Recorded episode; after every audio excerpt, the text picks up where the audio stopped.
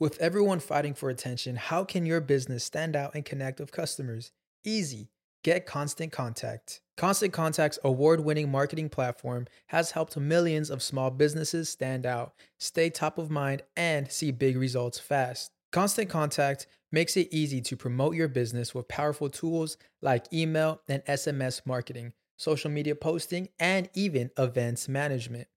With Constant Contact, you'll reach new audiences, grow your customer list, and communicate more effectively to sell more, raise more, and fast track growth. Don't know much about marketing? No sweat. Constant Contact's writing assistant tools and automation features help you say the right thing at the right time every time. Plus, you can send with confidence, knowing your emails are actually reaching your customers thanks to Constant Contact's best in class 97% deliverability rate. I'm a small business owner and I believe that this is a great tool for other small business owners. In small businesses, you need to create a team. And if you're starting by yourself, Constant Contact can be the team that you need. Tackle any challenge with Constant Contact's expert live customer support. Plus, everything's backed by the 30 day money back guarantee. So get going and start growing your business today with a free trial at constantcontact.com. Just go to constantcontact.com right now. Constant Contact, helping the small stand tall. ConstantContact.com. Sonoro.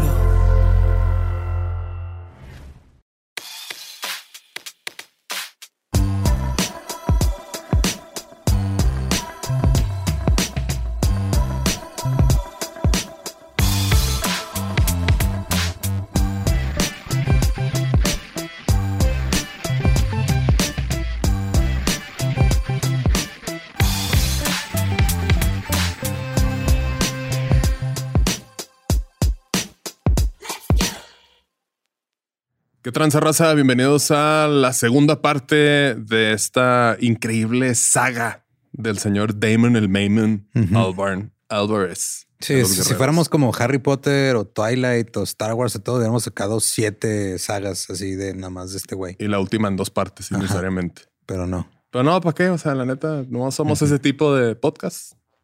Si quieren ese tipo de contenido, pues vayan a ver Harry Potter. Pues háganlo. a bien, bien hostil, güey. Si no les gusta, no lo escuchen y hagan el propio. A ver, pues, ver si es cierto. A ver. Este, motivación tóxica. a ver, perros. crecimiento personal a través del odio. Simón.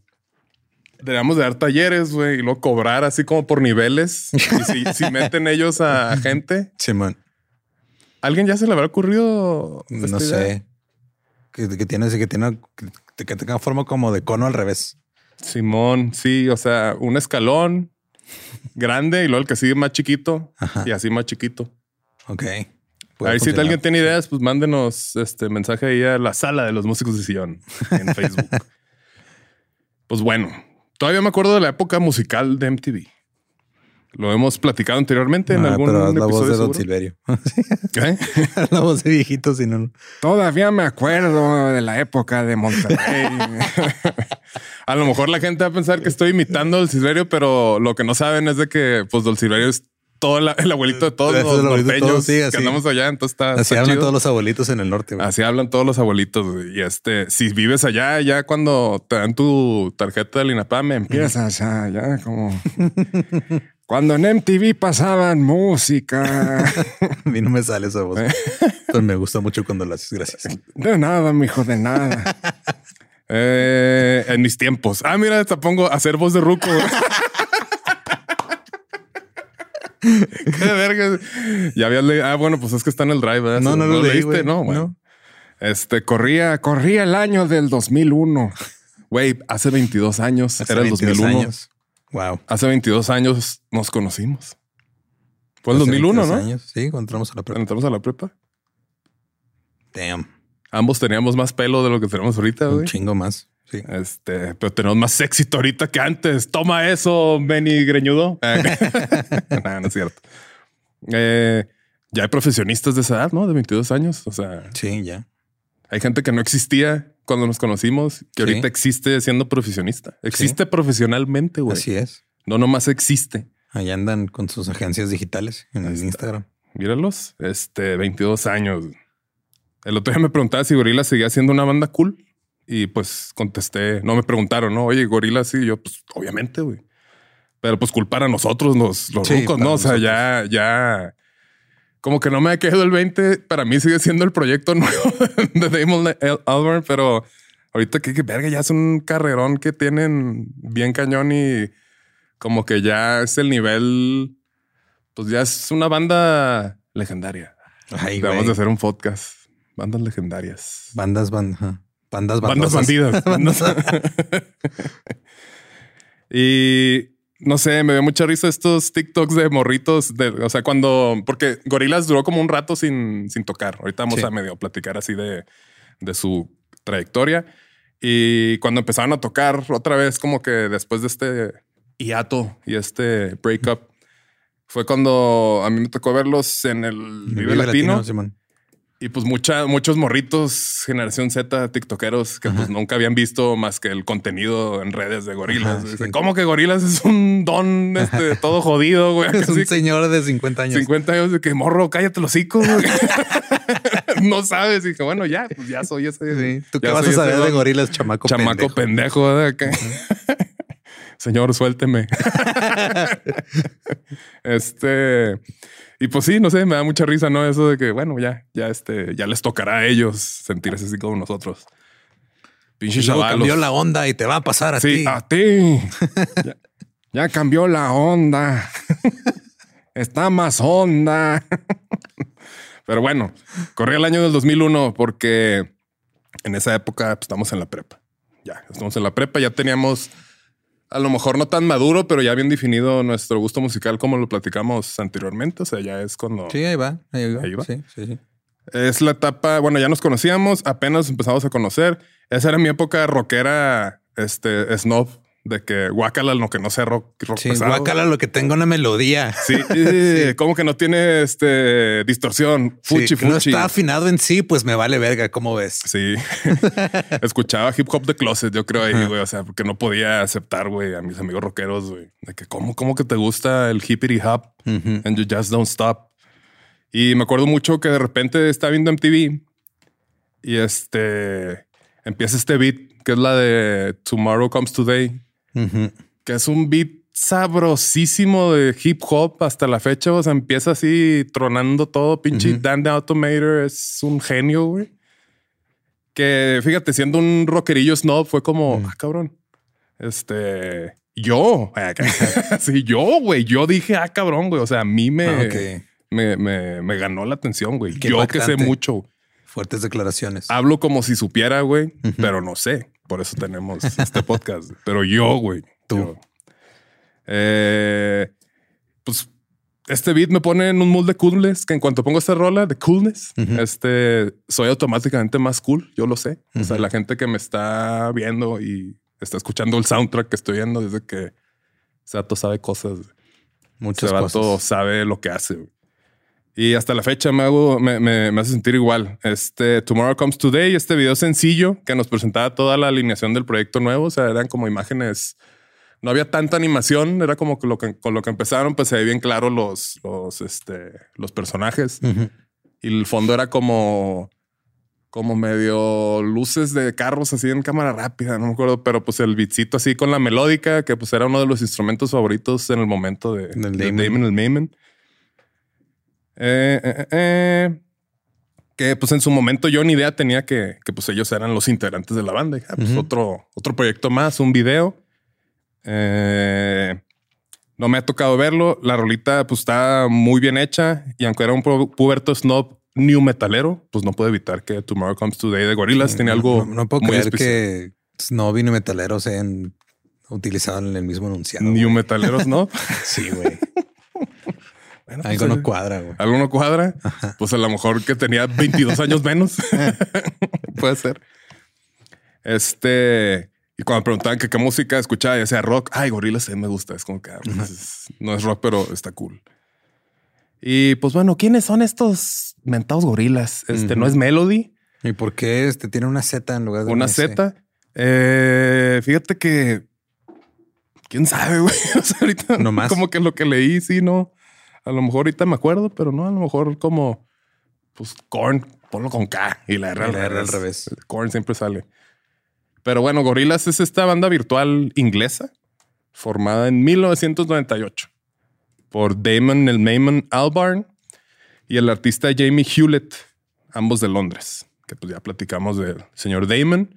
Este, esta banda consiste este, eh, de cuatro miembros, este, que son los que han seguido hasta ahorita. Ujú, Un miembro, de repente no están unos en producciones y otros sí. O sea, esto es como los lo, cano- lo canónico de, de la, De la banda. de la banda, ¿eh? no tanto musicalmente y real, Ajá. porque pues son chingo de músicos, son chingo de invitados. Pero la banda es este, está formada por este 2D, o sea, Vocalista. 2-D, 2D. que es vocales y teclados. Que esta voz, pues es la voz de Damon, Damon. en, las canciones. Eh, Murdoch Nichols, que es el bajista. Noodle, que es la guitarrista, este, keyboards y vocales también. Y Russell Hobbs, que él es el baterista. Simón. En este universo presentado en este, este medio de videos musicales, entrevistas, cómics, este, cortos. Eh, iba a haber una película ahí de Netflix al final, valió verga, güey. Este, pero pues aquí Gorilas ya ha trabajado con chingo de artistas, o sea, Bad Bunny, Elton John, güey, este, de The Cure, Ibrahim Ferrer, güey. Este, Bad Bunny y Elton John el mismo anunciado. El mismo anunciado, güey. y Me gusta un chingo de la de Pink Phantom, güey. Está muy cabrón. Eh, eh, eh, y pues ya se vería ya ahorita, bueno, pues ahorita ya se ve como el, el nivel de la magnitud de, de gorilas. Sí.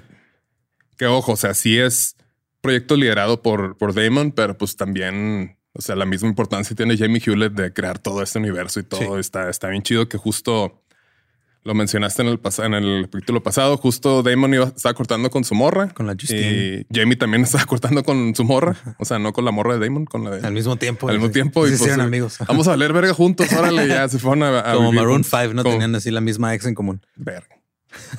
y este se me hizo interesante darle como un poco más de peso a eh, las biografías de los miembros. Este, que está bien vergas. Todo, todo esto está muy bien escrito. Pues se nota que pues Jamie Hewlett es un artistazo.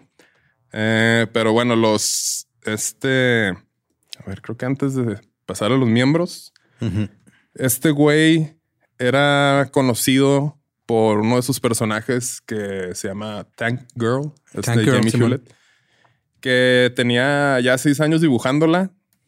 Empezó en el 94 y como que ya está aburrido de ese proyecto. Entonces dice que llegó MGM a buscarlo de que, oye, ¿qué te parece si nos vendes los derechos? El güey, a huevo, en cuanto le vendan los derechos, va a valer verga esta franquicia. Entonces, claro que sí. O sea, Ajá. pues le dieron un feriazón. Simón. Dicho y hecho, sacaron una película bien culera, güey. Que en el 95 sale Ice-T ahí en la What? película y este caracterizado como un- una criatura rara, así, pero pues le sirvió como que estaba aburrido. Entonces su pues, lo vendió, hizo su lanita y ya fue cuando empezó a meter a, pues, a gorilas, ¿no? Pero bueno, entonces vamos a empezar a hablar con 2D, que es el principal. Este se llama Stuart Harold Pott. Ese es su nombre. Este es este personaje que es un cantante inglés, músico y miembro de la banda virtual Gorillaz. Y él es el que provee la voz principal, toca los teclados en la banda. Eh, la voz cantada de 2D está hecha por Damon Albarn. Y la voz como personaje está hecha por el actor, dice Nelson de Freitas, en varios este, videos que salieron como direct to video. O sea, antes, antes de, de los streaming services y de YouTube y todo esto, pues hacían ciertos videos. Que nomás salían a DVD o Ajá, o VHS, VHS. lo comprabas directo en la tienda. Entonces, justo pues son personajes, pues necesitan actores de doblaje. Entonces hay algunos que no tienen nada que ver con la música, pero son con, con, la entrevista.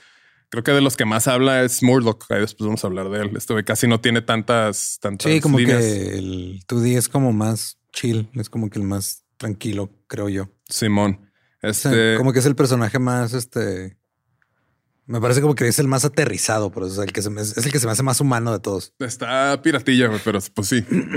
Este Eh, dicen estos proyectos es Phase 1 Celebrity Takedown y Phase 2 Slow Boat to, Ha- to Hades. Estos son los direct to video projects en los que Nelson hace la voz. A partir del 2017, Kevin Bishop es el que está haciendo ya ahorita la voz de entrevistas así de 2D. El 2D. Y este personaje lo crearon, o sea, Damon Albarn y Jamie Hewlett, los dos. Están ahí acreditando, no nomás Jamie Hewlett. O sea, hasta en eso está involucrado Sí. Damon, güey. O sea, O sea, sí no sé si se haya metido directamente a la, a bocetear y hacer dibujo, pero obviamente estaba ahí a- arribita así del hombro, así de, "Eh, güey. ¿Y si le pones los ojos en blanco? Simón, es como que ah, yo, yo, yo dije eso, ¿no? Sí, pero muy bien. La caracterización de 2D está basada, este, como que más o menos en un güey que se llama Chris Gentry de la banda Britpop Menswear. Menswear. Ajá. Que también es un amigo de Jamie Hewlett y de Albarn. No, también de un amigo de ellos dos que se llama Stuart Lowbridge, que ha trabajado como el ingeniero de, de stage de. Albarn desde que empezó su carrera musical. Este, antes de co-crear Gorillaz, Hewlett ya tenía la idea original de formar una banda de caricaturas llamada Sour Grapes, justo con Gentry y con Graham Cox, que es el, El guitarrista el de- guitarrista de, de Blur. No sabía que tenía un proyecto con ese güey. O sea, ya querían empezar a hacer eso, güey. Ajá. pero ya después, como que, ah, no, no va a ser Sour, va a ser Gorillaz. Ajá. O sea, pero ya como que se le había ocurrido a Hewlett, ah, voy a hacer una banda. Una banda virtual. Ajá. Ah, ah, ah. Y a, a 2D lo describen como este, como si fuera una mezcla de Damon con un montón de rock frontmen. Entonces, pues básicamente es Damon basándose. Pero, o sea, por como está caracterizado en los videos, 2D se me hace un frontman muy tranquilo, güey. O sea, Damon en vivo, sobre todo en su época de Blur, era un desmadre, güey. Así parecía que estaba tocando una banda de punk. Sí, o sea, él era Brinque, como más, To- Todavía chido. hasta la fecha, os digo, ya está grande el señor, tiene sus cincuenta y tantos años. Pero todavía cuando lo vi en vivo en, en Querétaro, anda madre en el escenario, Brinque, brinque. brinque, brinque, y ya nomás se cuida un poquito más, este, ya, o sea, ya trae tenis cómodos, pero Ya Pero trae suelas todavía, especiales. Este, sí, pues era como la representación del classic stupid pretty boy singer, que el, el- niño bonito que nada más sirve para cantar. Ok. Eh, eh, eh. En el debut, hizo su debut en el 98 con el EP de Tomorrow Comes Today. que Este EP salió en el 2000 justo con otras rolillas y ya después salió el primer álbum de, de Gorillaz. Vamos a llegar ahí. Eh. Y otra descripción que viene en el, en el libreto, en la libretita del EP de Tomorrow Comes Today, una descripción de 2D. Es este, dice a sweetheart with a blank sheet of paper where a brain should be. O sea, un Tiene un pedazo de papel en blanco donde debía estar su cerebro. Ajá, es, es un, un corazón. Ay, corazón, nomás estás bien Es pendejo. una persona dulce y pendeja. Y pendeja. Eh, eh, eh, y también Albarn alguna vez dijo que el álbum número 6 de Gorillaz, The Now Now, que es como el mundo de 2D. Ok. O sea, está como muy basado en ese personaje nada más. Eh, que era la idea de ese álbum era como hacer un álbum con canciones de la desde la perspectiva de 2D nada más. Creo que se me hizo interesante Está ahí cool. mencionarlo. Y la historia, esta es toda la caracterización. La historia ficticia de este vato es de que nació el 23 de mayo en el 78, Stuart Pott, eh, su papá David y su mamá Rachel Pott. Y su, el, el sobrenombre, el apodo original del papá de Stuart era Tosspot, T-U-S-S-P-O-T, Ok. pero legalmente luego lo cambió a Pot porque investigué en un, este, una página de Urban Dictionary. Es como a big queer. Tosspot. Ok. Entonces son como chistes raros así de, escribir. Eh, lo cambió para que no lo fueran a bullear a, a Stuart. El papá de Stuart, David, trabajaba como mecánico este, y su mamá Rachel era enfermera. Todo esto es la, la, la, la- biografía la biografía de, del- de 2D 2D. nada más. Nació en Hertfordshire, Inglaterra. Hertfordshire. Y este, cuando ya estaba grande, se movieron a Crawley, West Sussex, en donde atendió Sid Wilfrid's Catholic School. Después le rompió la mano a su maestro de piano y los demandaron por eso. Ok. Cuando Stuart tenía 11 años, eh, se involucró en un accidente en donde se cayó de un árbol y se pegó en la cabeza. Entonces esto le, ca- le causó que su cabello café natural cambiara de color azul. Ok. Y este accidente también le causaban muchas migrañas. Entonces, pues su mamá le da muchos painkillers a los 11 años. Ya a los 19, Stuart, por eso es tan tranquilo. güey. Ajá, se la pasa bien drogado todo el pinche día. A los 19, Stuart este, recibió un chingadazo en la cabeza por Murder Nichols. Eh, cuando Murdoch este, chocó su carro, aquí viene la marca, pero pues lo conozco. Este, atravesando un, este, me lo imagino como la tienda que está enseguida del bar de Mouse, Ujú. que venden eh, artículos musicales. Ujú. Entonces quería robarse equipo porque quería hacer música y no tenía dinero. Entonces estrelló el carro, güey, pero ahí trabajaba Stuart. Entonces le, Le le- pegó en la le pegó en la cabeza, le chingó un ojo y pues ya se quedó sin un ojo, ¿no? Acá Ajá. y quedó en coma.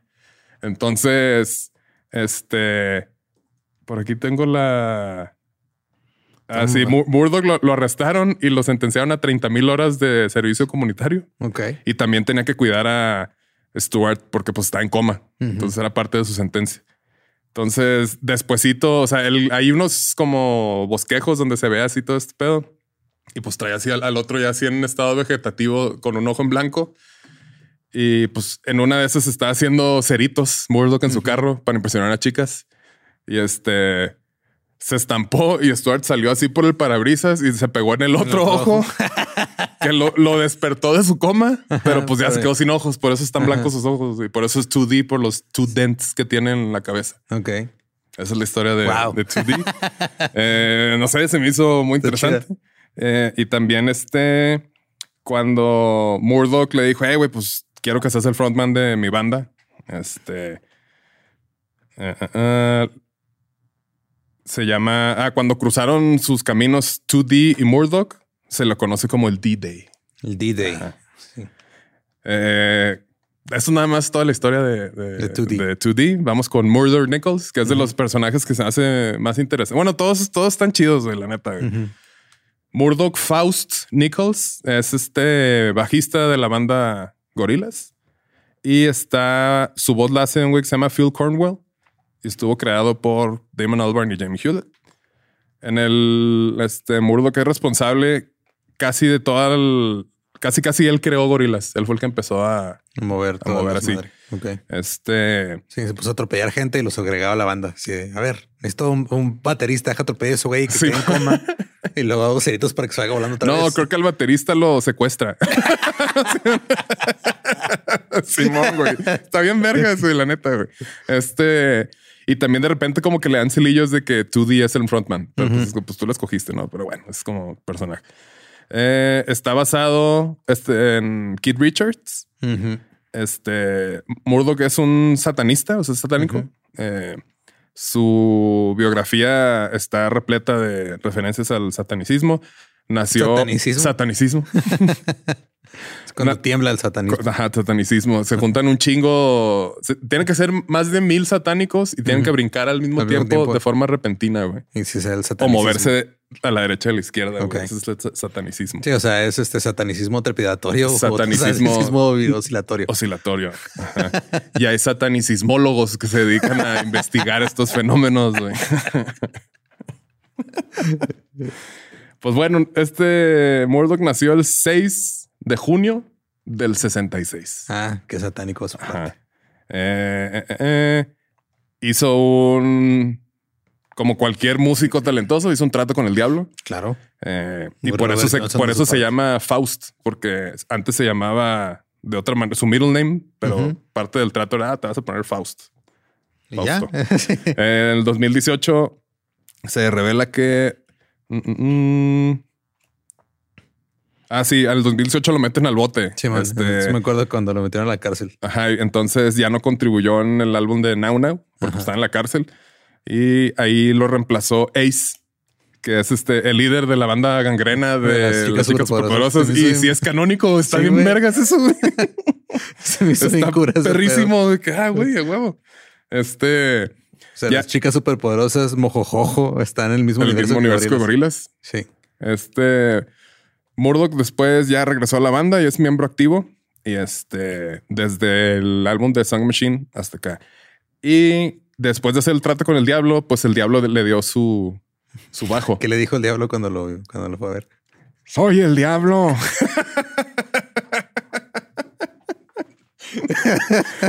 le regaló su bass guitar y le dijo, se llama El Diablo. Y así se llama el bajo, güey, El Diablo. La verga. Eh, Murdoch está basado te digo, en una mezcla de Keith Richards de los Rolling Stones, Victor Frankenstein y Creeper de Scooby-Doo, que si lo googlean es un monstruo que ya lo han de haber visto, que, es- que te va como pues, muy al estilo Frankenstein. Ok.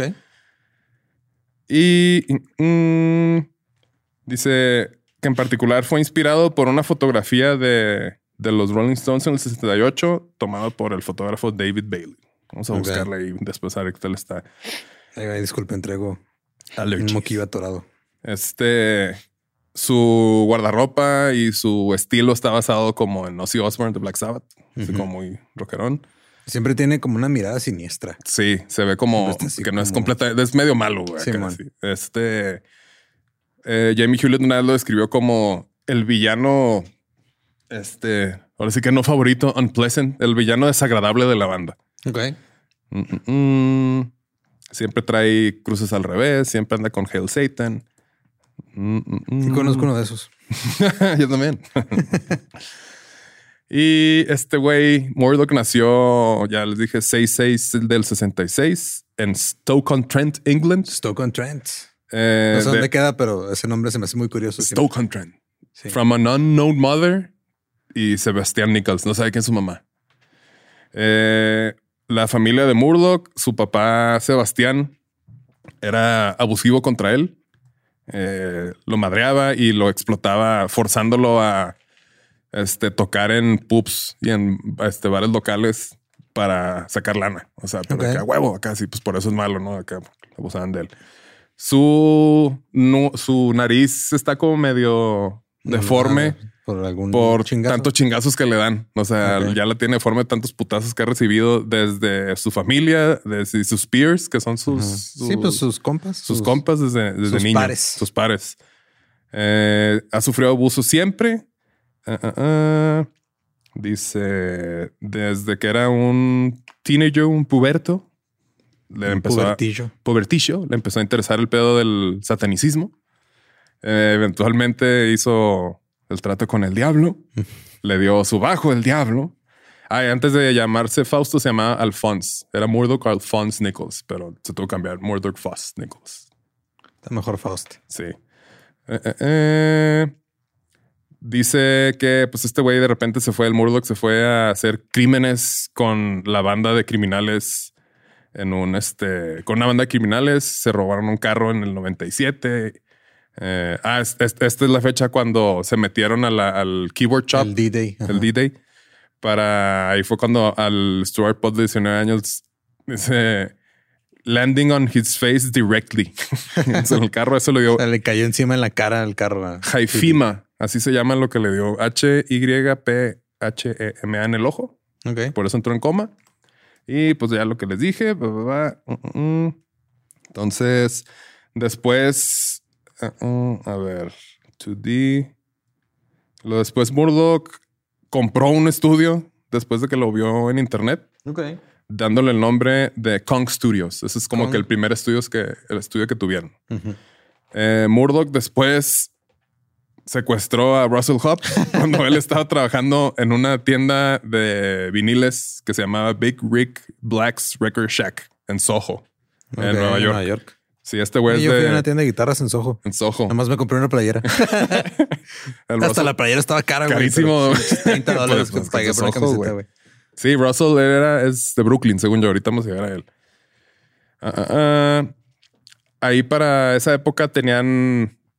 O sea, le dijo a, a 2D después de que le, lo dejó sin ojayos, sin oclayos, que se quería hacer el frontman de su banda y luego secuestró al, al Al baterista. baterista. Tenía una guitarra, una guitarrista que se llamaba Paula Cracker, Ok.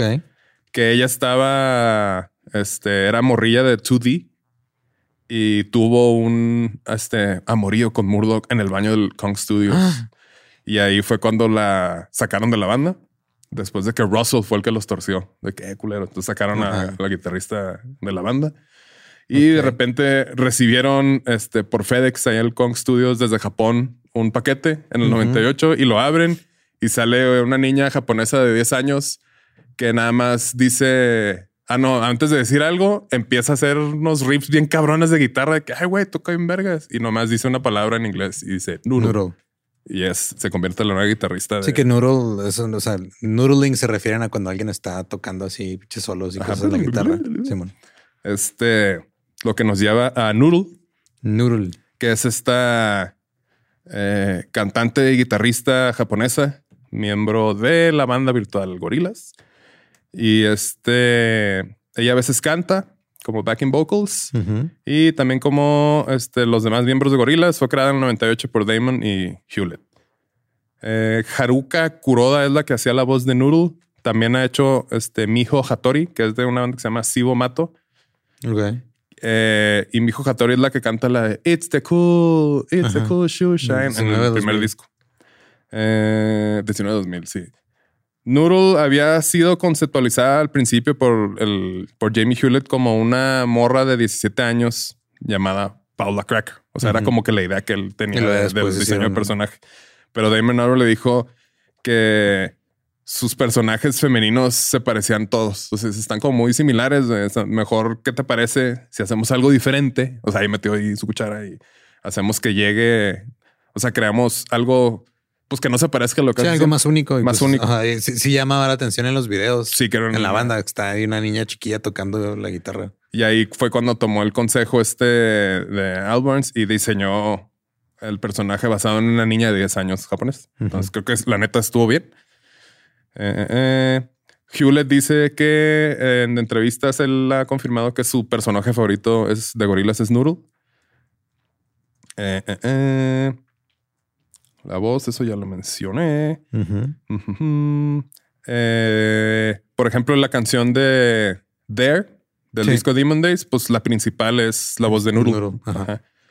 Eh, bueno, el- hay un como un rapero invitado, pero ella es la que hace el corito y todo. Sí, mm, mm, Demon Days vocals, actor- R&B singer. Está Royce Wilson, es la que hace esa voz, o Roses Gabor. Así, así se, Roses Gabor, así se llama la que hace esa voz. En el 2016 también, este, no, perdón, el 2018, ella también hizo, este, voces, este, como de secundarias en el single de Andrómeda, del de Humans. Ok. Y desde el 2018, eh, Noodle ya empezó a, a, a hacer. La voz de Noodle empezó a ser la actriz este, Haruka Abe en japonés y en inglés. Y este. En el canon de gorilas, pues Noodle no tenía idea de el inglés. O sea, lo único que sabía decir era Noodle. Y nada más hablaba japonés. Este, en el de Demon Days, como que nada más habla puro japonés en esa época. Está chido que cada este, álbum es como un episodio. Simón. Y también está chido que los personajes van creciendo. O sea, ahorita Noodle ya es una morra de treintona y ya habla inglés con acento británico porque ya aprendió a hablar inglés. Entonces, ese desarrollo del personaje. ¿Cuál es el punto donde, lo hice- donde era cyborg? Ah, ahorita vamos a llegar aquí que en este. Sí, ahorita es lo que sigue ahí, porque en el de Good Inc., Ajá. que está ella tocando como en el molino. Simón. El video que le sigue es el de El Mañana, El Mañana, que sí. le llegan a atacar ahí. Entonces Sí, man. piensan que está muerta y está en el infierno ahí. Entonces, Burdo que agarra un pedazo de pelo de nudo y crea un cyborg como para seguir. Pero ya después se dan cuenta que no está muerta. Ujú. Entonces es como, como por ahí. Sí, es el, el- Cuando empezó a hablar inglés, cuando al principio empezó a hablar inglés, tenía su acento japonés así muy distintivo que después se le fue como quitando mientras crecía, hasta que ya ahorita tiene un, un acento más british.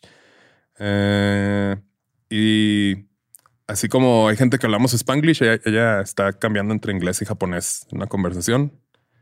Y la historia de Noodle nació en Osaka en 1990, el 31 de octubre.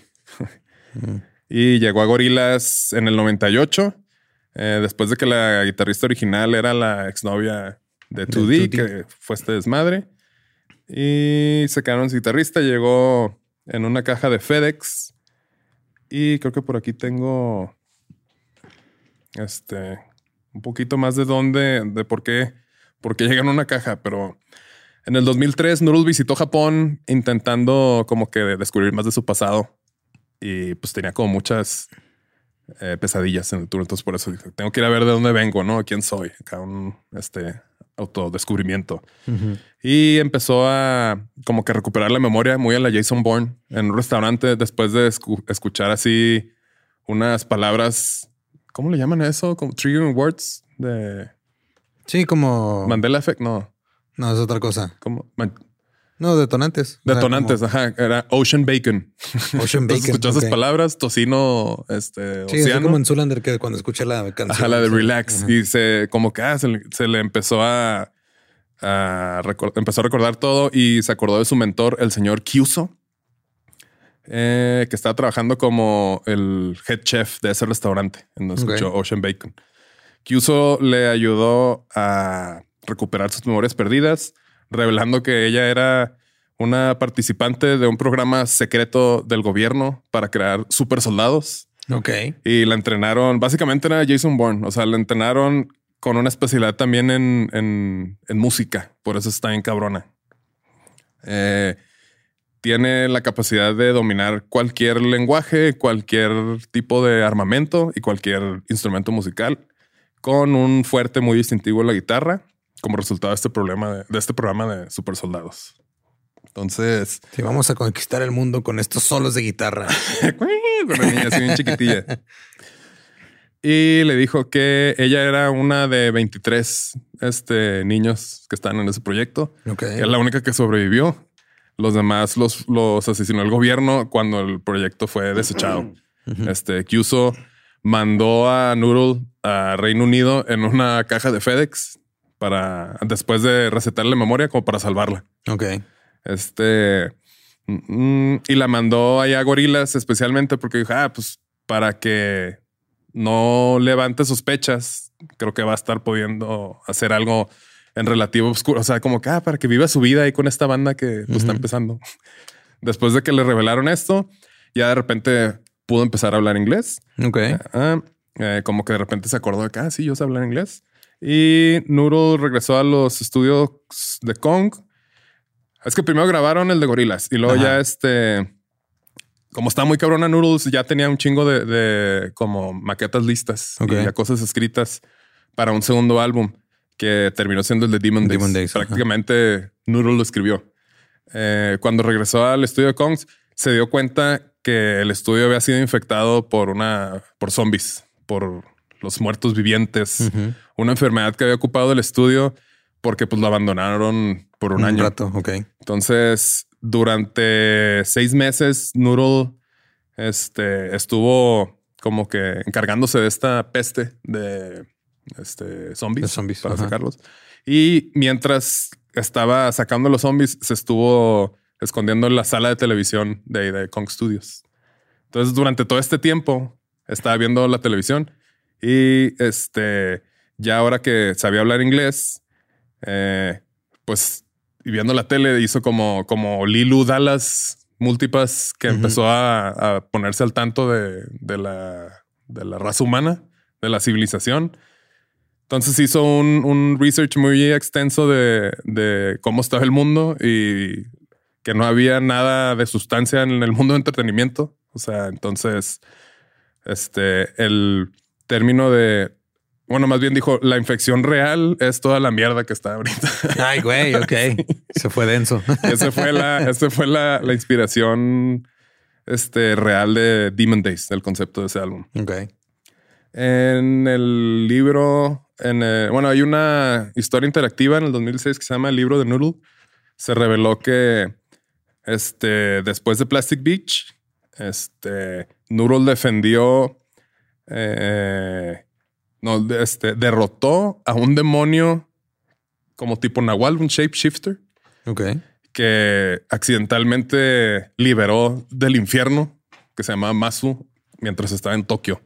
Ya después fue cuando la mandaron a, Londres. O sea, como que este super soldado se chingó a este demonio. Y luego la mandaron. Y luego ya FedEx este, a Londres. ajá, la FedEx a Londres. Ah, ah, ah. Y mientras está el disco de Now Now, Noodle visita la Patagonia en Sudamérica porque, ah, ah, porque fue un- una petición de Murdochs, porque lo estaban, este, la verdad que lo vi en Sudamérica. Murdoch estaba pidiendo que fuera a visitarla para confrontar a un, este, pues como un narcotraficante muy famoso llamado El Mierda. Están bien chidos los nombres, así en español, Mierda. El Mierda. Y luego ya en el 2018 hicieron una campaña como para los, los, este, los relojes esos de G-Shock de gorilas, que ya tengo uno, que me lo hubiera puesto. Ah, no puse nada de gorilas. Pero ahí como que metieron ahí también esta historia. O sea, está padre que pues si van a hacer producto y todo, pues medio lo meten allá al universo y pues Sí, bueno, man. pues, está, está cool, ¿no?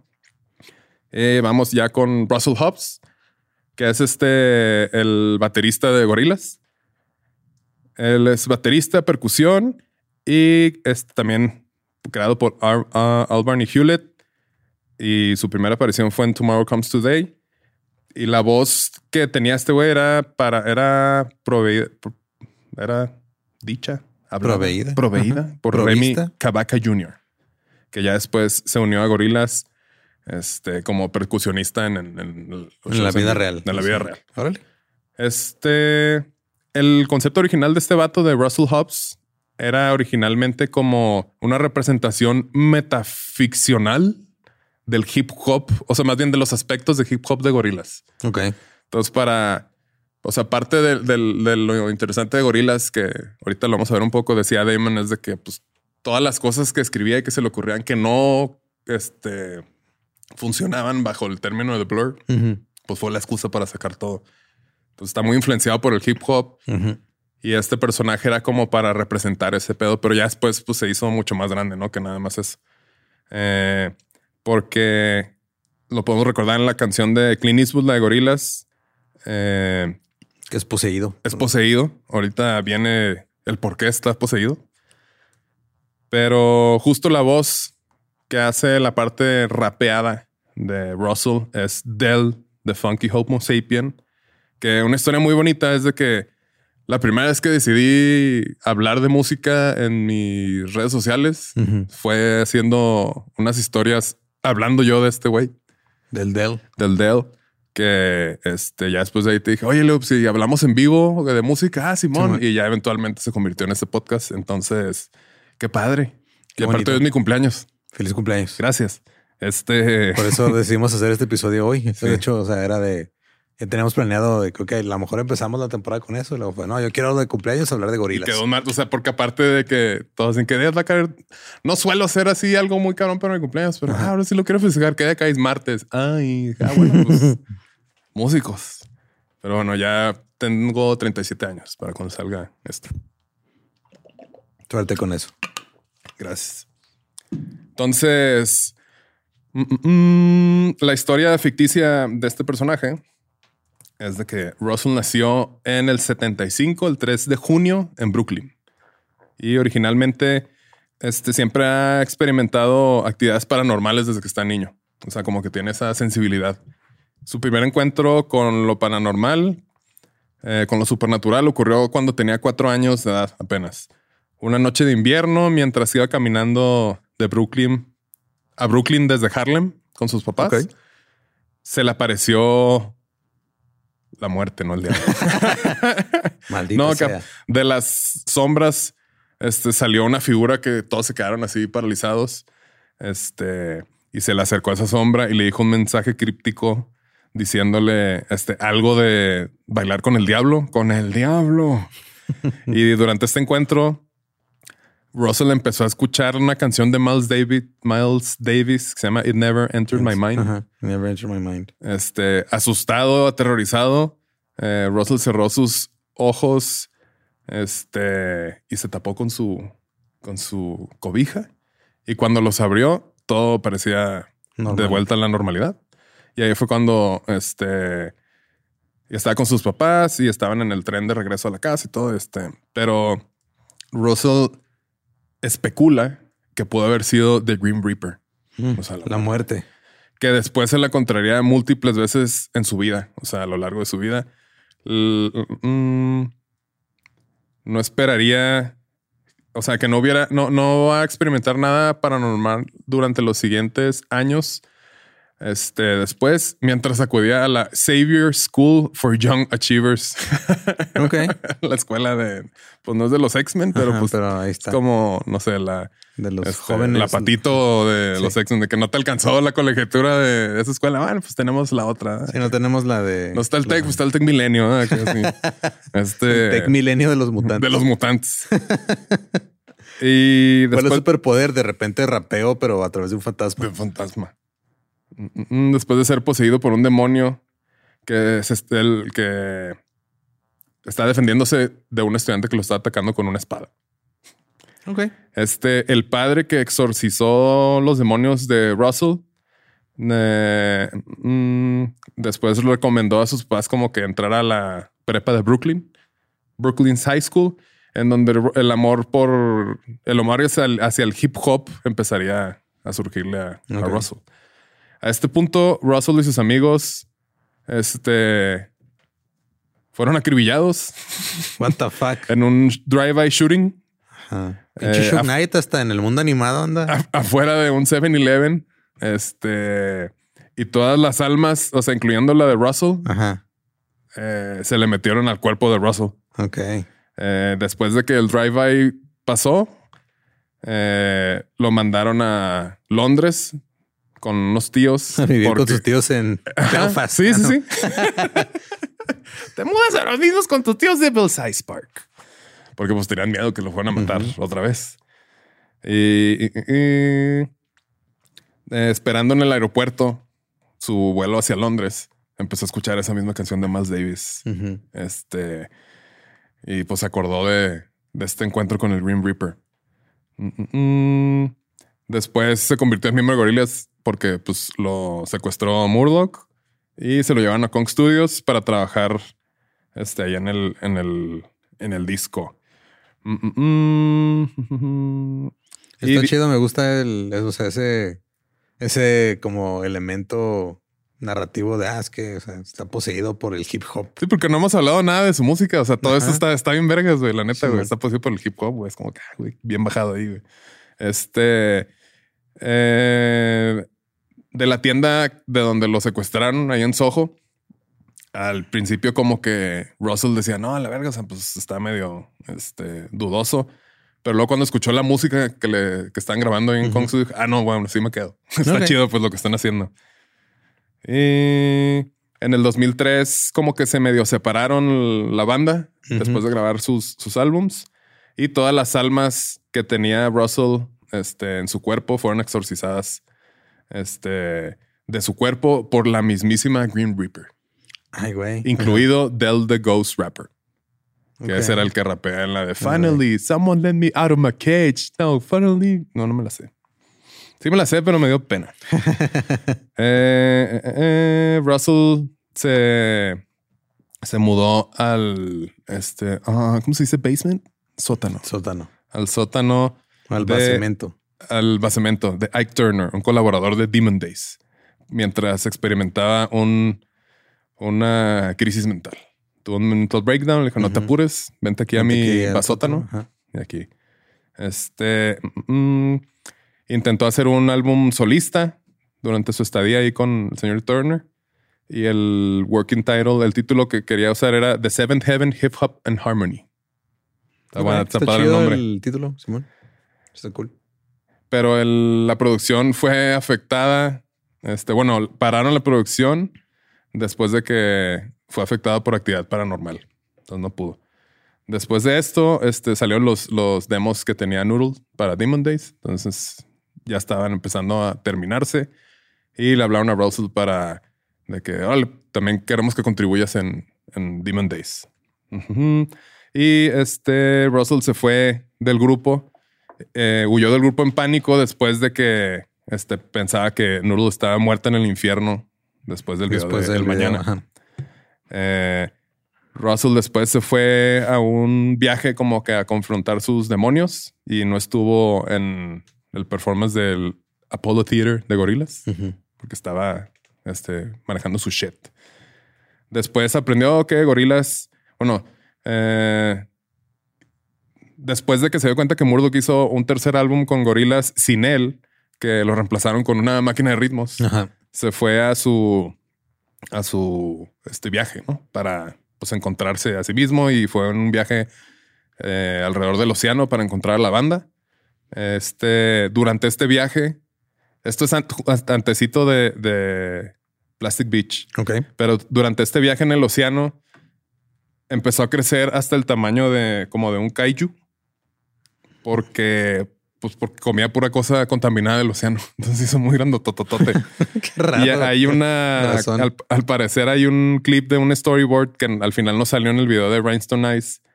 Este, o, sea, o no sé si salió, creo que no.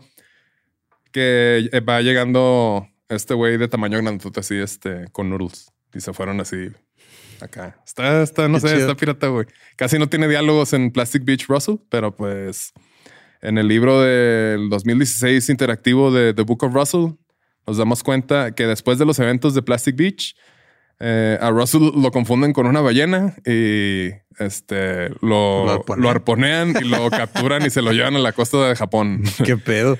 Se puede es- es- este, liberar y, y escapa, pero se, pues, se pierde de, de Noodle en el proceso. Después lo captura los norcoreanos, o sea, el gobierno norcoreano captura a Russell y se declara como Pulgasari, que es como una especie de, de Godzilla, pero norcoreano.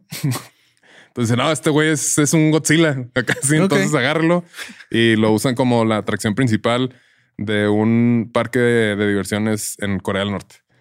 Después, como las raciones de comida en Corea del Norte están muy controladas, Ajá. pues Russell se hizo Se chiquito otra disminuyó, vez. ajá, disminuyó a su Ajá. tamaño normal. Y así se ha quedado desde entonces. Ok.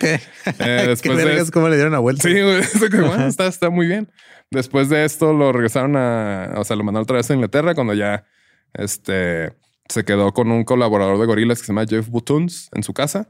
Después de que lo contactó Murdoch y le dijo es el que guitarrista de, o sea, en vivo. Simón, después de que, o sea, Murdoch le dijo, este, lo contactó y le dijo, vamos a juntar la banda otra vez. Y luego ya, este, sacaron, creo que Humans, que fue lo que sí, Human ahorita- con Z. Sí, vamos a platicar un poquito. Esto es nada más de, de la De la banda. O ¿De sea, la de banda? los personajes. de los personajes. No nos vamos a ir tan a detalle en todos los discos, pero por ejemplo, ya la, la etapa de gorilas en la vida real, este, que lo dividen como que del 98 al 2000, que es la etapa de creación. Este Albarn se, se Albarn conoce a este. Hewlett. que es este artista de cómics en los noventas. Cuando el guitarrista Graham Coxon, eh, que es un fan, era fan del trabajo de Hewlett, le pregunta a Hewlett que si les puede hacer una entrevista a Blur, este, eh, que es una banda que Albarn y Coxon habían formado recientemente. En la entrevista la publicaron en una página, que, en una revista que se llama Deadline, que es en donde salía el comic strip de Tank Girl de Hewlett. Ok. Y ahí inicialmente, este, eh, no se cayeron bien, Albarn y Hewlett. O sea, decía que era un wanker y Eh, gusta también mucho ese insulto. Wanka. wanker, y Wanker. este, pero ya después se cayeron bien. Mm, mm, después dice, después de que se hicieron amigos, o sea, todavía no se cayeron también porque Hewlett empezó a, ver a la exnovia de Coxon, Ah, Jane. Oliver. Entonces, como que hmm, se pasó esto. Ajá, y entendí por qué no hicieron su banda virtual. Ah, por eso no salió Ah, Sour sí. Grapes. No es como una- Simón. Eh, Hewlett había roto con, su- con, con esta morra, con Jane Oliver, ah, ah, y se mudaron ahí a un flat, estos dos güeyes, porque esta, el Albarn había también dejado a Justine. Justin Fleischman, Fleischman, Fleischman o como se diga. Ah, ah, mm, dice, la idea de crear a gorilas llegó cuando Albarn y Hewlett están viendo MTV. Ok. Y Hewlett dijo, si, ah, si ves MTV durante el tiempo, o sea, durante mucho tiempo, es un poquito como el infierno, porque no hay nada de sustancia ahí. Entonces nos dimos, al, se nos ocurrió la idea de crear una banda virtual donde tuviera pues carnita, ¿no? Algo de, algo de comentario o algo, algo chido mínimo ahí para estar viendo este, ahí en MTV. Básicamente crearon algo que ellos querían ver ahí en, en MTV. Entonces, Qué huevos no decir así. No me gusta lo que están haciendo. Yo les voy a dar algo bien chingón. A ver, tú ven acá, ponte a acá. dibujar. Yo hago la música. Y ponle que yo creé también todos esos Simón. personajes. Albarn después dice que eh, eh, la idea de crear a gorilas surgiría un día cuando Albarn y Hewlett están viendo MTV en su depa de solteros. Y este Hewlett dijo que si ves MTV durante mucho tiempo, se siente igual que el infierno, porque no hay nada de sustancia. Y fue cuando les dio la idea de crear una banda virtual. Sí lo entiendo, pero sí está medio mamador también. Ah, sí, claro que sí. Este dice algo que, algo que tenga un comentario acerca de eso. Entonces, algo como medio para criticar y para este contrarrestar la época que era el boom de los boy bands. Dice, todo se sentía muy manufacturado. Entonces, nosotros estábamos como que, ah, pues vamos a hacer una banda muy manufacturada, pero vamos a hacerlo interesante. Este, O sea, no hacer un boy band, sino hacer una banda virtual con backstories bien chidos para los personajes. Nada ajá, más de. o sea, a ver, tráete ese güerito y a ese que no está tan güerito y ponlos a hacer armonías. Simón. Entonces, pues está chido, ¿no? Es como que el concepto. Eh, al principio se, identifica- se identificaban como gorila, sin la Z. Ujú. Y dice, la primera canción que grabaron era Ghost Train. Ok. Ese fue como el primer sencillo oficial de, de Gorilas, que lo sacaron en un B-side de, ah, como un B-side del single Rock the House. La, el estilo visual de la banda pues, ha evolucionado durante todo este tiempo y era, venía como de un concepto, bueno, evolucionó de un concepto que se llamaba Los 16, que fue un como un comic strip que le rechazaron a Hewlett para este uno que, que lo hizo con otro güey, con un creador, Alan Martin, pero se lo rechazaron. Entonces, como que de ahí aprovechó No, dijo, ah, para no, vamos a pulirlo. De aquí vamos a sacar los, los No, personajes. no me quieres hacer un cómic de Hago, una de las bandas más influyentes de toda la historia de la música. Sí. ¿Qué te parece? Y aunque dice, aunque no salió bajo el nombre de Gorilas, Albarn dice que la realmente la primera rola como gorilesca que sacaron es The Blur y es el sencillo del 97 On Your Own. Ok. que salió en el quinto álbum de estudio de Blur. Dice, todavía no era Gorillaz, pero prácticamente pues eso, Eso era, era. fue como lo primero. Y luego ya 2001, 2002, la época del primer álbum de ellos que se llama Gorillaz, que es pues donde los, los- los conocí yo. Eh, dice, del 98 al 2000, Albarn grabó para este, este álbum titulado igual que el nombre de la banda Gorillaz en su nu- estudio nuevo en Londres, Estudio 13. Y también grabó en unos estudios en Jamaica que se llama G-Ham Studios, para meterle ese vibe medio Ajá, más reggae- reggaezoso, Más sabrosón. sabrosón. Estas sesiones resultaron en la, el primer como lanzamiento de la banda, que fue el EP de Tomorrow Comes Today. Salió el 27 de noviembre del 2000. Este EP consistía en tracks que después aparecerían en el álbum. Generalmente, pues así es como funcionan los EPs. O Ujú. sea, para Como que una miren lo que podemos hacer, ok, ah, pues ya Sí. sacan algo ya más chido. Bueno, complementan las cosas que ya sacaron. Mm, y dice con Gorilas, pues Albarn empezó como a diversificar más los géneros que siempre había querido explorar y no había podido por porque no quedaba en Blur, como lo dijimos ahorita, como el hip hop y la música latina. Dice que este proceso lo describe como liberador. Dice, una de las razones por las cuales empecé Gorilas es porque tenía un montón de ritmos que nunca pensé que fuera a usar en Blur. Dice un montón de cosas que ni siquiera se pudieran manifestar en la música que hacemos juntos como banda. Sí, eso porque siento que justo cuando es- estaban haciendo el disco este que estaba como que armado de diferentes piezas y todo, que fue mayor parte de Graham, como que el Damon ya traía todo este desmadre en la cabeza y dijo, ah, pues que este güey me haga esto y yo me pongo a hacer esta otra cosa. No sé, más o menos ese es el timing. Sí, la neta. Este Albarn originalmente empezó a trabajar solo en el álbum, eh, pero pues eventualmente invitó al productor Dan de Auto- Automator Nakamura, que sirvió como pues, productor del álbum, explicando que pues le habló a Dan de Automator después de que hizo más de él, o sea, Albarn hizo más de la mitad y sintió que pues le Como que le hacía, beneficiaría ajá, le hacía falta que alguien más, ¿no? Oídos Ajá. frescos. el punto de vista de alguien externo. Entonces le dijo, dijo Simón, y pues no mames, chingoncísimo este álbum. Nakamura ya conocía a Albarn porque habían trabajado, habían colaborado recientemente en un proyecto que se llama Delton 3030, Ujú. que es el álbum debut del supergrupo de hip hop que también se llama igual, Dentro, Deltron. Deltron 3030. Sí, está Aquí- chido ese disco. Aquí sale el rapero Del the Funky Homo Sapien, el DJ Kid Koala. Y este, una de las rolas, un sencillo de este álbum, canta con Sean Lennon. Sí. Y está bien padre. El, el disco está muy chido. Les voy a poner la rolita en el playlist o no, no sé. este, Hola, güey, no seas así. entonces ya, Ya lo le dijiste a la gente y luego la gente sacar con la duda. ya sé, este, que el último, la última cagada, pues no fue tan cagada porque sí lo hice del, del celular. Ajá, pero se que la, la- ajá, puse- Es que la puse normal Ajá. y luego un fan me puso, "¡Ah! ya vi el spoiler de qué va a ser. Y yo, oh no, porque la puse pública. Entonces la puse privada y luego se me olvidó deshacerla Ay, privada. pues que tiene ya, sí. Si alguien la vio el playlist antes de tiempo, bien por ustedes. Pues sí. Sí, yo también los hago, o sea, las, las pongo en público el día antes de y si ustedes están despiertos el lunes en la noche y ven el playlist, pues bien por ustedes. Ahí está. Pues entonces. Spoilense solos. Spoilense solos. Ajá. Mm, mm, mm. Entonces le, le pidió a estos güeyes que también le tiran para. Hay unos escracheos de Kid Koala que salen en el disco. O sea, de All the Funky Homo Sapien rapea en Dos. Clean, Clean Eastwood, la de Rock the House. Rock the House. Este, pues ya tenían el workflow, güey, de Delton. Ah, vénganse, órale, para terminar el disco de, de Gorilas. Mm, mm, mm. El álbum tiene, el de Gorilas tiene colaboraciones con Ibrahim Ferrer de Buenavista Social Club. Nice. Este, Tina Weymouth de Talking Heads. Este, la de, bajista, creo que es Simón. 1920, la de, ta- la, la, la, la, la, la, esos, esos la, la, la son de ella. Ujú. Órale, cool. Y este, nos vamos a Demon Days, que es del 2003-2008, que pues prácticamente este disco lo escribió Nuru, como dijimos.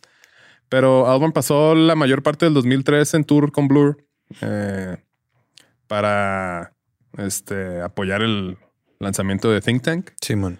Eh, después de que se acabó el tour, decidió a Gorillaz, reuniéndose con Hewlett para preparar este álbum. Hewlett explicó que el dúo este, decidió continuar con Gorillaz para probar que el proyecto no era nada más un gimmick. O sea, que era que, Que no era nada más algo, sí. una chiripada, ¿no? O sea, Sí, que era, ese fue cuando. ah, o sea, cuando hacían el pedo virtual, ¿no? Que se- salían como que los. sí, que algo se dieron cuenta que era carísimo no, y que no, esta madre no, no, nos va a dar. no va a redituar. O sea, no, No, vamos a todo el dinero que nos estamos generando en la gira, nos estamos gastando en, en producir la gira. Sí, en, en generar esas imágenes. Sí, no, pero sí fueron los primeros dos discos que eran los que eran así, o los primeros tres. Creo que los primeros dos, sí. O sea, que ya, Ya, creo que ya hasta después ya- de Plastic Beach era cuando ya salía la ya banda. la banda completa. Sí, Sí, que pues sí. Ya nomás con los visuales acá proyectados. Este, entonces dice, if you do it again, it's no longer a gimmick. And if it works, then we've proved the point. Entonces, si lo repites de nuevo, ya no es una chiripada. Eh, y si funciona, entonces ya probamos nuestro punto. El resultado fue Demon Days, que salió el 11 de mayo del 2005. Este álbum también fue un éxito comercial. Debutó como número uno en, UK Album Charts y número 6 en el Billboard de Estados Unidos, US Billboard 200. Y después este, llegó a tener seis veces disco de platino en el UK, doble platino en los Estados Unidos y triple platino en Australia, cuádruple platino. no, Verga, ok. Cuádruple platino ya. no cierto. Quintuple, sextuple. Eh, vendiendo mucho mejor que el primer álbum y se convirtió como que en el este álbum más exitoso de la banda hasta ahora. Ok. Este eh, eh, el éxito del álbum, pues prácticamente fue liderado por el sencillo Feel Good Inc., que también sale aquí el Una de grupo las- De La Soul, Una de las que- líneas de abajo más icónicas de los últimos 20 años. que pues a De La Soul los voy a ver. Ah, mira qué padre. Espero que no funcione nada, que no pase nada que me impida verlos, pero pues ya tengo el boleto. Eh, pero bueno, este les fue muy chido. Están los singles como Dare, eh, Dirty Harry, eh, Kids with Guns, El Mañana. El Mañana es chido. de mis favoritas. Nos vamos a Plastic Beach y The Fall, que es este el tercer y cuarto disco. El de Plastic Beach para mí es mi favorito. Sí. Este, o sea, es un discazo y luego con del concepto y todo. Este hablaron de su siguiente proyecto, Hewlett y Almer, eh, que era una ópera que se llama Monkey, Journey to the West, Simón. basada en un clásico chino de Journey to the West y salió en 2007 en, el, en un festival internacional de Manchester. Dice, no oficialmente un proyecto de gorilas, dijo Almer, porque pues legalmente no le podían poner gorilas, dice, pero pues prácticamente es gorilas y está escuchando el sencillo, que diga el, el, el soundtrack, hasta el arte, güey, o sea, Sí. Está chido. Ahí les voy a poner los tres rolillas, o sea, es la música de esta obra. Sí, pero, sí me acuerdo que, o sea, dijeron que por pedos legales no podían decir que era un proyecto de gorilas, creo. Algo así. Este, después de que completaron este, proye- este proyecto en el 2007, estos dos güeyes empezaron a trabajar en un nuevo proyecto que se llamaba Carrusel, descrito como Albarn como un este acerca de los aspectos mí- místicos de la Gran Bretaña. Bretaña. Ok. Hewlett describió Carrusel en una entrevista en el 2008 como, dice, aún más grande y más difícil que este Monkey. Ok. Este, O sea, les gustaba complicarse estos güeyes las Ajá. cosas. Dice, es como si fuera una película, pero no con una narrativa. Entonces hay muchas historias, este, y luego después hay una historia más grande, y luego se pone, este, se acomoda la música, y va a ser live action y animación, y bla, bla, bla. Este, el concepto de carrusel eventualmente valió verga. O sea, Altman dijo, No se armó. No se armó. Y eh, el trabajo de Hewlett se empezó a evolucionar al tercer álbum de, de Gorillaz, que ya era Plastic Beach. Entonces, como que todo esto que trabajaron con Carousel les ayudó para hacer el concepto de Plastic Beach. Yo creo que por eso les quedó tan Sí, chingoncísimo. muy chido. este. Se me hace que es el disco que se siente como más completo, Más más, disco. planeado. Ajá. Ese y eh, bueno, son, o sea, El último El- muy ajá. chido también, güey. digo, no son Machine, este, el- el- sí, el último. Se me olvidó. Ahorita llamamos este Cracker Island. Cracker Island. Sí. sí. Eh, este álbum está ya enfocado en temas como del medio ambiente. O sea, Plastic Beach está inspirado en el, el la literal este Una isla playa. de basura Sí, que está en el Pacífico. O sea, para los que no sabían, hay una isla ya así Del tamaño de Texas, creo. de es, güey. Texas de puro plástico Puro, que está ajá, flotando por está. el South Pacific o algo así, no en el Pacífico. Eh, eh, eh, Inspirados en, en la contaminación marina, en todo este cagadero. Y a ver, ¿dónde me quedé? Almer tomó la decisión de producir Plastic Beach el solo, sin ningún coproductor. Este, este álbum estuvo grabado durante entre el 2008 y 2009 en Londres, Nueva York y Siria. Este, Qué random. aunque la producción del álbum estuvo interrumpida brevemente para que Altman este, siguiera con, con Blur en un tour en el Blur Tour Summer del 2009. Sí, que fue donde tocaron en Glastonbury en Hyde Park. Ahí Albarn explicando, dice, no hay ve, no sé, no hay manera de que este. There's no way you can do that. De- Algo dijo. Sí, algo dijo. O sea, que no hay manera de tener a Blur y Gorillaz al mismo tiempo. Plastic Beach vio a Gorillaz moverse a un sonido un poco más electropop. Cuando Albarn describió este álbum, dice, es lo más pop que hemos hecho como Gorillaz. Este, y qué loco que, o sea, en esa etapa sacó el mejor disco, que pues él se encargó casi de todo, y luego, pues de las mejores presentaciones de Blur. O sea, era como por ahí, era cuando estaba en su, Andaba en su, en su hype. En su, su- cima creativa. Mm, mm, mm. O bien Coco, no sé. Ah, puede ser, dice tú, este, la verdad, sí le echó muchas ganas a la letra y las melodías, este, comparado a sus previos este, discos, eso es lo que decía, se siente más planeado porque pues sí, sí lo planeó más.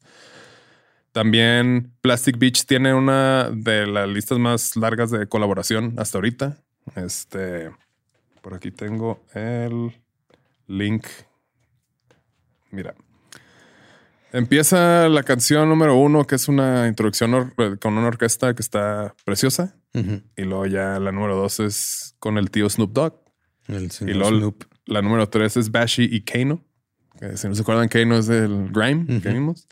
Está la cinco, que es la de Stylo. Está con Mos Def y con. Bobby Womack. Eh, de La Soul, Yukimi Nagano, Lou Reed, Marky Smith. Este... Demasiados. Está, Mucha está gente. chido, Sí, está mucha chido. Te- Y en varias rolas, pues, o sea, está muy, muy cabrón. Este, el disco de The Fall, que la neta, pues, no Pues sí, cuenta una- como sí, disco. Sí, fue una caída ahí. Sí, fue una, una caída. O sea, bien, yo creo que ya lo dijimos, ¿no? Pudo haber sido uno de esos miles B-sides, pero bueno. Durante la. Sí, ese fue el que dijo que hizo todo en un iPad, ¿no? Ajá. O sea, estaban en, en, en la parte de tour de eh, Norteamérica, este Escape from Plastic Beach, que en, en el fall es otoño. Sí. Sí, en el otoño de 2010, por eso se llama así. Eh, siguió grabando canciones de gorilas en su iPad nada más y que después fue lo que sacó en The Fall. Eh, salió digitalmente en Navidad del 2010 y después ya le dieron un lanzamiento físico el 19 de abril del 2011. Eh, The Fall fue coproducido por Steven Sedgwick. Sí, Este. Danger Mouse fue el que produjo por el segundo, ¿va? Demon Days. Eh, Simón, sí, sí, sí. Este, pues bueno, The Fall, eh, no va a poner ni una rola de ahí. porque, pues, este, y luego ya tuvieron una temporada como de hiatus y luego ya fue lo de Humans. Humans Con con Z. También. Es- Eh. está a dos tres. O sea, sí está mejor que The Fall, pero no. Como que apenas están agarrando otra vez. Simón. Sí. O sea, siento que ya este con. O sea, con el más nuevo, ya como que otra vez. Ajá, ya son las el gorilas de Plastic Beach. Simón. Porque sí, este. Es el que de- sí se pusieron solos la vara muy alta, güey. O sea, sí. Sí, solitos, güey. El de Humans, te digo, está dos, tres. Está la de Saturn, Saturn's Bars. Strobe Light. Está como chido, chido. Vamos a ver qué más. Voy a abrir el tracklist. Este. Este lo disfruté, güey. Esta es la de Ascension. ¿Cuál otro está? Andrómeda está padre. Este, la de We Got the Power. na, na, na, na, que tiene un. Ah, era Noel Gallagher. Está en esta rola. Y. Sí, no, que ya no este- quiere que se mueran de SIDA. Entonces ya dice, Simón, yo les caigo y grabo O sea, con ustedes. Clapton tiene un remix muy padre de esta canción. Sex Murder Party. Ah, fíjate que este disco sí lo disfruté, Sí. fíjate. El de, sí, fue como, eh, está bien. Eh, luego ya sale The Now Now, De eh, Now Now, 2018-2019, Con Murdoch en la cárcel. con Murdoch en la cárcel. Este Alban siguió grabando este, mientras estaba de gira en el tour de Humans. Este, ya se puso las pilas otra vez. Eh, eh, eh, dice que le compara un poco la producción del disco de Nauna como el de The Fall, pero que también lo grabó en gira, pero este como que sí le echó un poquito más de ganas. Simón. Este está, dice, mm, o sea, después de un break del Tour de Humans en el 2018 en febrero, regresó a Londres cuando trabajó con James Ford, productor de, este, conocido por su trabajo con Arctic Monkeys, Florence the Machine, este, ya como que un sonido más así parecidillo.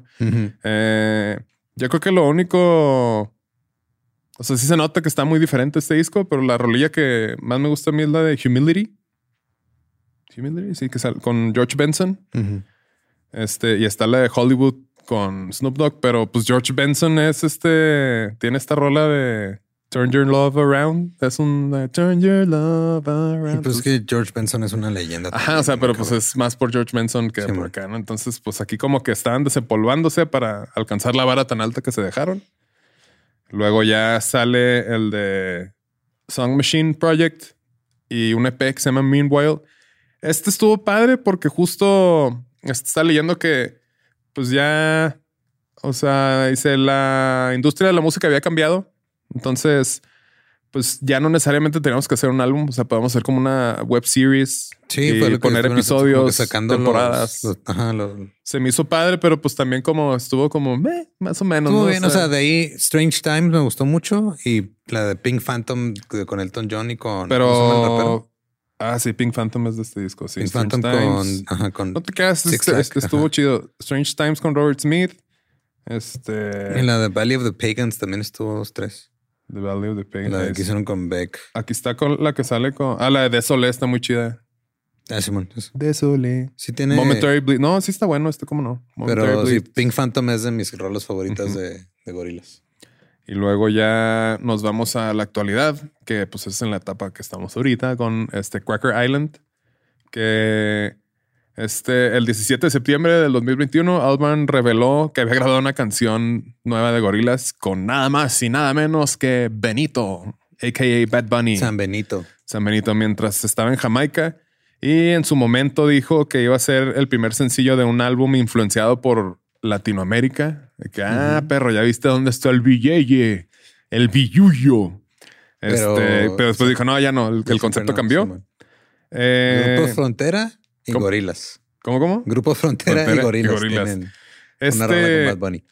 y Bad Bunny. La neta, la rola está chida, pero no se me hace que tenga nada de gorilas. Es una rola de Bad Ajá, Bunny. no o se sea, siente- le o puedo sea- haber metido más. A mí lo que se me hace de, o sea, que ya en, en el disco de Cracker Island, siento que esa rola como que no queda con el sonido general del disco. Ajá. O sea, sí, no, no va. No está mala. No está sea, mala, pero por ejemplo, pues colaboraciones más interesantes con Bad Bunny, que ya te lo he dicho, la- con la que tiene con The Marías. Simón. Creo que esa está, Está chida, está mucho más original que esta. güey. Este ahí. Cracker Island con Thundercat es una joya, güey. La de Oil con Stevie Nicks está muy bonita también, güey. La Este, de- New Gold con mi Tame favorita de, de todo el disco, que también soy ya una de mis favoritas de, de Gorilas, es Skinny Ape. Skinny Ape. Me gusta cómo Sí. empieza bien tranquilo, luego termina súper arriba, güey. Y luego ya cuando estuve viendo el live stream, cuando acabaron en Coachella, y no mames. Skinny little, skinny little, skinny bien chingón. ape, ape, Y sí, la cuando vi que iban a sacar una con- Skinny little, skinny little, Sí. y luego Fade to Black. Está, eh, o sea, la- ya cuando vi que se una con Stevie Nicks, fue, ah, cabrón, qué pedo. Y está, está padre. También, Es- la, también esa que hicieron con Beck. O sea, me gusta más la de Song Machine de Beck, pero Ok. esta también la Position Island está buena. Simón.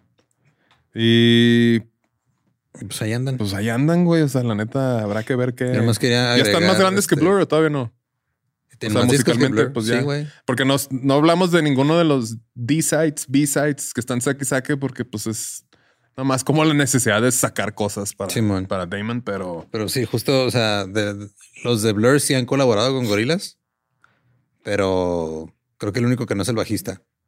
Pero el baterista tocó la batería en algunas de las rolas de- del primer disco. sí hubo un momento que sus músicos eran los de The Clash, ¿no? Casi, casi, de Damon. Simón.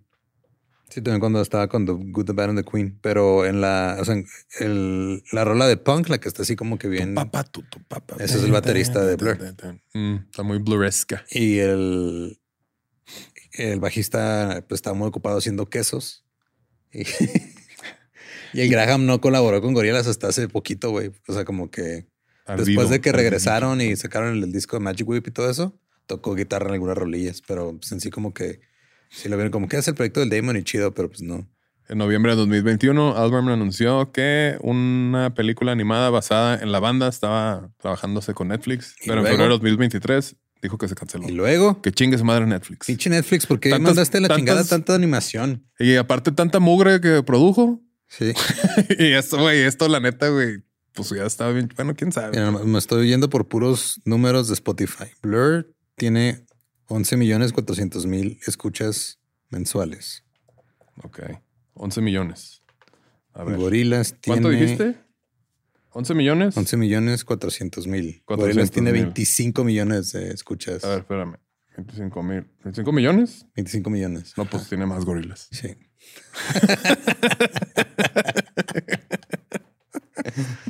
Casi el doble, más del doble, güey. Mira. Como el vino. ¿No sabes sumar? No sabes sumar. No, sí sé, güey. Te dije mal, te dije mal la, mi conclusión. No, no hiciste una suma, nomás dijiste cuál era mayor. Quería apuntarlo. En ningún momento dije que era necesario, güey, pero pues me gusta traer mi, mi libretita, datos duros. Sí, güey. Este, conclusión, gorila rifa. Muy, ¿Gorilas muy o Damon? Eh, los dos. O sea, Damon es una máquina imparable de creatividad. Para bien o para mal. Sí, pero es, sí, es sí. mucho, mu- mucho para bien. De vez Sí. en cuando para mal. Si le quitas el elemento de Hewlett, pues gorilas no sería lo que es, ¿no? Pero sí. No, o sea, es que sí se combinó muy chido el. O sea, porque Gorilas, si no tuviera todo el aspecto visual que tiene, toda la imagen que tiene que, que hizo Hewlett. Seguiría siendo una buena banda, pero no creo que hubiera llegado a la- al como que a lo mismo, Al porque nivel, sí. el hecho de que haya todo este, este lore y todo esta, este background de personajes y todo este pedo le agrega to- todavía como que más hype. O sea, el ver al- yo me acuerdo cuando tocaron en esos Grammys que estaba como que los Sí, avatars ay, tocando y la sí. chingada. Y dices, güey, pues eso a ver, con la tecnología de ahorita sí es mucho más fácil, pero en su tiempo era de cómo están haciendo esto, güey. Sí, pues hace poco tuvieron un como un- una activación toquín en, en Times Square y, y se veía nomás con, con AR y la Ajá. gente estaba en, están hacia arriba en grandotes sentados en los Sí, que también hicieron eso en, en el Coachella. Simón. En Coachella, cuando veías el live stream, se veían los, Los los monos, arriba güey, del escenario. O sea, en el techo del escenario arriba. Y la gente que estaba en el concierto nomás veía a los músicos. Qué chido, güey. Sí, siendo, o sea, gorilas por sí solos, si no tuvieran todo el, el, el impacto visual y todo, de todos modos tendría éxito si sería una. Yo creo igual al nivel de Blur, pero siento que al, al Añadirle agregarle elemento. este elemento visual, sí lo, lo dispara todavía más. Pues Gorillaz es una de mis influencias más cabronas como artista. O sea, la gente dice, ah, se parece. Le digo, pues, o sea, sí es mucha inspiración de, de ahí. Y pues eventualmente, este sonido tatanca va a salir. Espero, es, es para divertirme, o sea, pero es como mi manera de, este, divertirme como veo que se divirtieron estos güeyes. Qué chingón. Sí, Feliz cumpleaños. güey. gracias. Este, síganme, síganme. Me da que mucho yo gusto que sigas mucho. cumpliendo años. A mí también, sí. Cuando deje de cumplir años, pues ya, ya. Pues sí, ya. ya. Ya no. Eh, síganme como No Soy Manuel, síganos como Músicos de sillón. De sillón. Y a mí síganme como ningún Eduardo. Y vayan en paz. Y acuérdense, no hay música culera, hay música culera para ti. Judy was boring. Hello. Then Judy discovered ChumbaCasino.com. It's my little escape. Now Judy's the life of the party. Oh, baby, Mama's bringing home the bacon. Whoa, take it easy, Judy. The Chumba life is for everybody. So go to ChumbaCasino.com and play over 100 casino style games. Join today and play for free for your chance to redeem some serious prizes. Chumba. Chumbacasino.com. No purchase necessary. Void where prohibited by law. 18 plus terms and conditions apply. See website for details.